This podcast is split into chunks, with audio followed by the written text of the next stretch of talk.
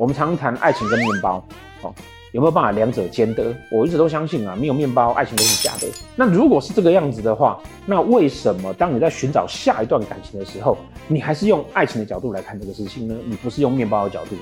那我，当然不是去呼吁说啊，爱情里面呢一定要去重视金钱，爱情的产生是要，或是婚姻的产生是要让我们在生命中有另外一个可以丰富我们生命的陪伴我们的人。结果这个人掰咖。